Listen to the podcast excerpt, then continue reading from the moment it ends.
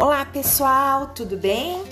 Hoje eu vou falar um pouco para vocês de um livro muito legal chamado A Bolinha que Não Rolava. Esse livro é, ele é da Marô Barbieri, ela é uma autora gaúcha e a criação gráfica é da Marô e o Leco Barbieri, que é o filho dela.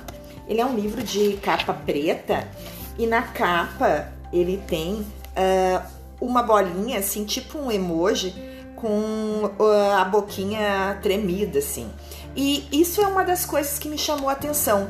O fato de que no livro, dentro, as gravuras são só bolinhas. E aparecem essas bolinhas como emoji mesmo, rindo, surpresa, triste. E é uma coisa que a gurizada gosta e tá acostumada também, né? No celular. Às vezes a resposta que a gente tem deles no celular é só um emoji com a carinha ali, né? Então foi bem bolado essa uh, gravura, né? Essa criação que eles fizeram com as bolinhas. Bom, e vou falar para vocês por que, que esse livro é legal. Porque esse livro, gente, ele trata aquela história que a gente está vendo uh, muito por aí, né? Que são as diferenças.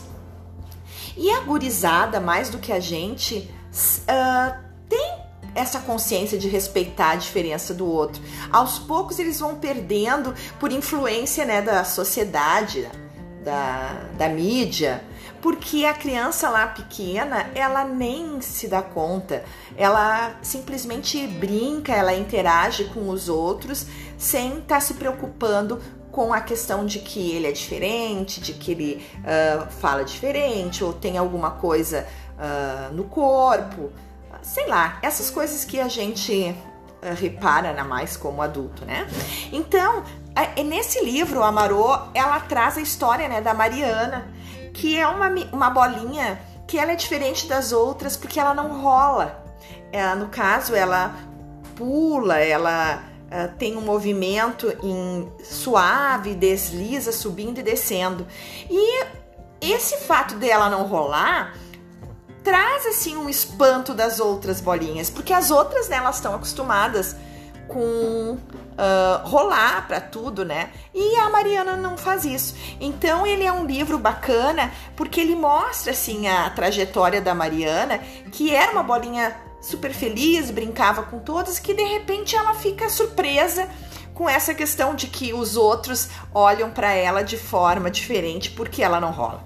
E às vezes na vida, né, a gente é um pouco a Mariana, assim, porque nós temos algumas atitudes que o jeito, né, que não é igual aos outros. Sabe que eu aconteceu quando eu era jovem e estudava já no ensino médio, que eu, eu não tinha facilidade para jogar esses esportes assim de, de grupo voleibol, basquetebol. O meu saque, por exemplo, ele nem passava da rede. Então, para mim era um sofrimento, porque todo mundo jogava e queria jogar e eu tinha vergonha porque eu não conseguia. E até hoje eu não consigo, viu?